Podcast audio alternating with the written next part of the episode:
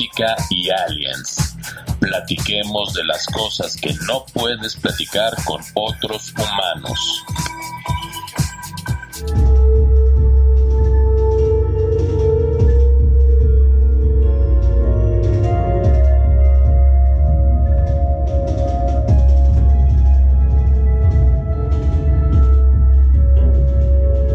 Para Monos, Música y Aliens.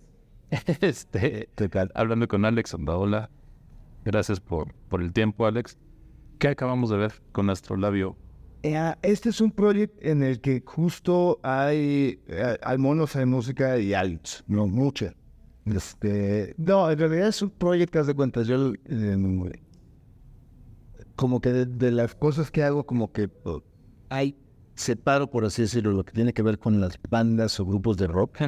Este, ahorita La Cuca, antes de San Pascualito, Santa, ¿no? Este, mm, donde el formato es canción. Entonces estás tocando canciones, lo cual quiere decir que hay una persona que canta y que además está pues contando una historia, narrando algo, hay una letra, ¿no? Hay, o sea, y la mayoría de las veces el rol en el instrumento es apoyar lo que está haciendo esa, esa persona. Este tipo de proyectos, este, justo lo que buscan es salirse de ese formato, ¿no? O sea, del formato canción. O sea, que haya como otros pretextos con los cuales ponerse a echar desmadre musical. Y en el caso de esto en particular, eh, es un proyecto en el que la lira ni siquiera me la cuelgo, o sea, está puesta en una mesa, porque más que ejecutante, por así decirlo, siento que lo que hago es como diseño sonoro. Entonces como que la lira se vuelve algo que pues o da un madrazo muy seco y a partir de ahí desata cosas, o la puedo dejar, eh, o sea, hacer que deje una estela y esa estela larga ponerme a, a, debrayar, ¿no? Entonces, este, digamos, en términos de, de lo que hago, pues es, es un espacio en el que puedo hacer cosas que no son pertinentes ni vienen al caso en una banda, en lo que está tocando canciones.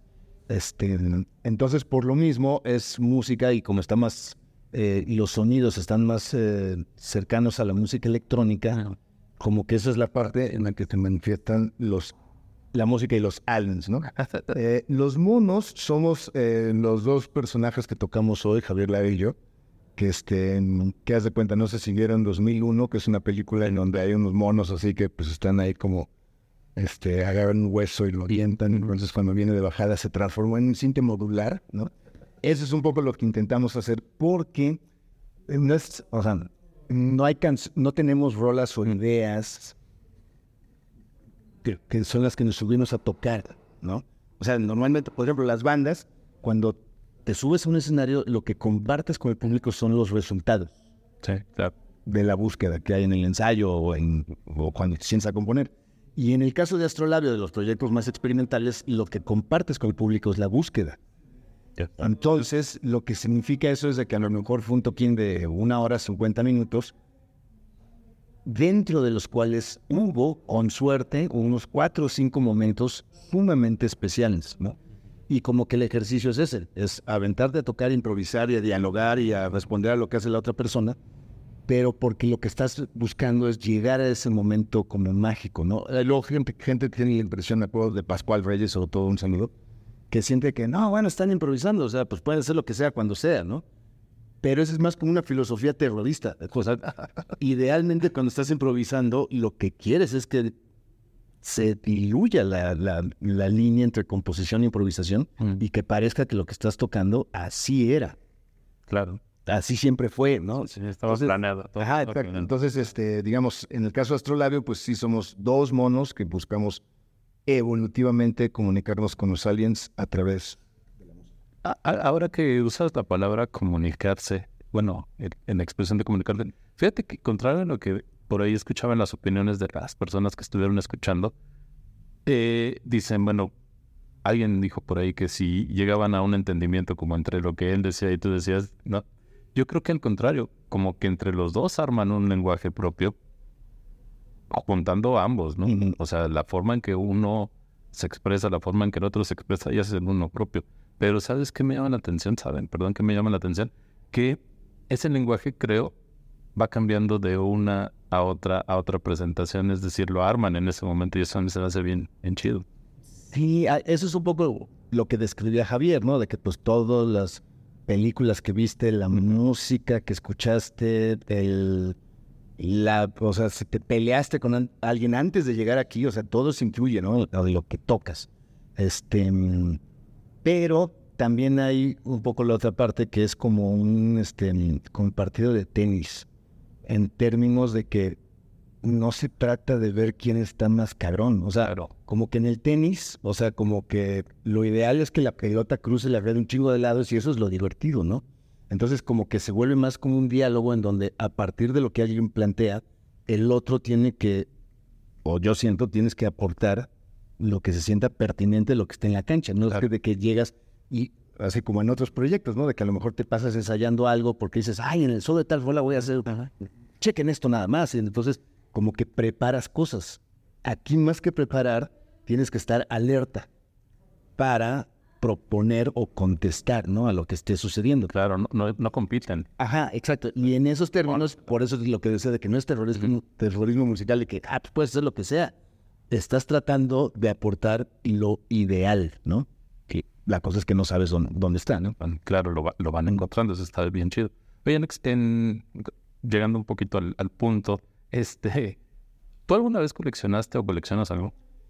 Eh, sí, digo, evidentemente música, ¿no? Este. mm, fíjate, sí llegué a ser coleccionista. Este, en algún momento de, de estampita, así de jugadores de fútbol americano. Quizás al principio de Star Wars, este, el muñeco, no sé qué era. Pero en algún momento cuando me atrapó la música, como que era coleccionar música, ¿no? En esas épocas, pues grabar cassettes, ¿no? Y tratar de escuchar toda la música que pudiera, ¿no? Claro. Este. Ahorita, pues sí, o sea, como que siento que a lo mejor ya no colecciono música como tal, porque pues quizás la mayoría de la música que me gusta, pues ya sé dónde está. Este, pero sí siento que lo que me gusta coleccionar son juguetes musicales. Sí, sí, sí, claro. Que puede ser un disco o puede ser un instrumento. No sé. Incluso, este, algo que nos llamó la atención ahora que terminaron y que se metieron acá al camerino, es la gente se acercó y le llamaba muchísimo la atención el equipo, precisamente. Además de, obviamente, cómo está dispuesto, cómo lo colocaron ustedes, qué es lo que están tocando, ¿no? Y ves que preguntaron incluso sobre este instrumento, ¿no? Sobre eh, lo que estaba usando este Javier, Javier en, en cuanto a, a lo que aportaba hoy. Pero además llama mucho la atención qué usas tú, qué efectos, este, cómo, ¿no? El octapad y todo el rollo. Creo que ahí, por ahí estaría justamente como el, la, la cuestión que tú coleccionas y tus juguetes, justo. Sí, haz de cuenta, porque, o sea, como que tengo ciertos pedales, por ejemplo, para la lira. Pero ahorita como que pues le contaba a Mauricio, que es el dueño del Octapad que usé hoy. Ok. Mauricio, de, él tiene el Mauricio de, eh, Delgadillo Quartet. Sea, ahí lo, lo buscan.